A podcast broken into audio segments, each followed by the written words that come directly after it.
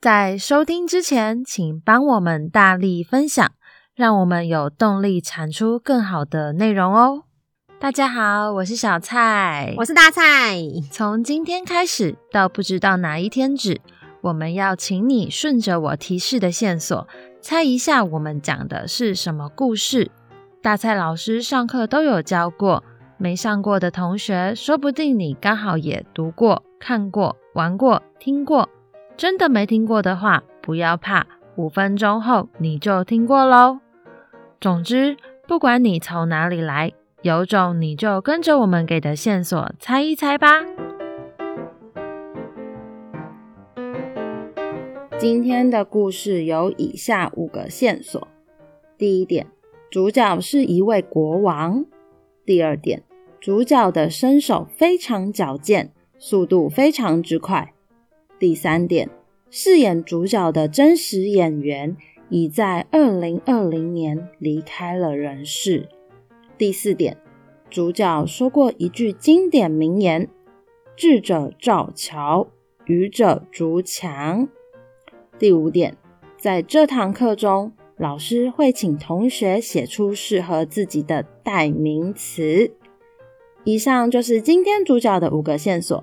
如果你猜对了，记得来跟我们说。我们来请大蔡老师揭晓吧。好的，谢谢小蔡老师给的五个非常明确的线索。这堂课我非常喜欢的就是“智者造桥，愚者筑墙”这个词。其实它某种程度就是象征着你要跨越界限，不要一直担心说要防备啦。对啊，我记得我在做线上课程的时候，好多人第一个想法都是，你把课程这样子分享出去，同业会来抄，或者是呃会被别人盗版。但是我就是秉持着 防不胜防，而且我本来就是想要分享啊，同样的教材，每个人有不同的教学的方法。如果真的要防的话，他也学不来我的灵魂。更何况我是抱着乐于分享的心情去分享的话，有人可以用我们的教材，用呃开放的心态去教更多学生。我们触及不到的学生，其实对整个呃台湾教育可能都是好的。如果用这个思想去看的话，我就是非常非常认同这句话：智者造桥，愚者筑墙。我们其实。核心目的都是要让大家更好。既然如此，就是希望大家可以多多传播我们的课程跟 podcast 哦，回来做业配。好啦，主角是国王，身手矫健，速度很快，饰演主角的真实演员。很伤心的是，在去年暑假离开这个世界了，但是不是因为 COVID-19 的关系，只是还是蛮伤心的。那大家应该都知道他是谁了。最后呢，这堂课老师会请同学写出适合自己的代名词，所以。在一二月吧，有种念作文的，有一篇作文，就是有一个同学他写他是细节控。那那篇因为我们已经念过，所以在今天就不会念。嗯，如果你想要找的话，你可以回去看一下，就是细节控是我的代名词那一篇文章写的非常好哦。好啦，那我们就来揭晓今天主角是谁吧。我就用很久没有念的怡洁的作文来揭晓。好，今天的作文课老师向我们介绍大名鼎鼎的电影。黑豹，没错，就是黑豹。黑豹是一部既精彩又有深度的电影。哇，他会用精彩跟深度，好厉害哦！这个故事中最让我印象深刻的是主角蒂查拉，因为他看似恣意翱翔，乐于为无知的人奉献，但其实他小时候是个游手好闲的人，长大后却承受了他爸的所作所为，让我感觉他被冤枉。他的堂弟呢？因为主角的爸爸杀了他堂弟的爸爸，这故事好复杂。其实就是主角的上一代，他们兄弟手足之间相残，造成了下一代的悲剧啦，就是这样子。所以导致那个堂弟就从小，这再就一节写的了。所以他从小就被仇恨蒙蔽了双眼，只看到瓦干达的不好，却没看到瓦干达的好。在这堂课中，我发现了每个反派角色其实大多都是因为家庭背景的缘故才踏上了不好的路，也发现了其实没有人天生就是坏蛋。好的，我觉得怡洁应该也忘记自己会用“被仇恨蒙蔽了双眼”这么厉害的词了吧？有没有记起来？以后都可以用“被什么东西蒙蔽了什么”。像我们最近线上课很快就要再讲到的一群动物们，他们可能也是。被一个发大财的梦想而蒙蔽了自己的思想，等等等的。所以，在这个作文的写日记的目的，其实就是要让大家练习把我们上课教的词融入在你的文章中。这篇运用的非常好。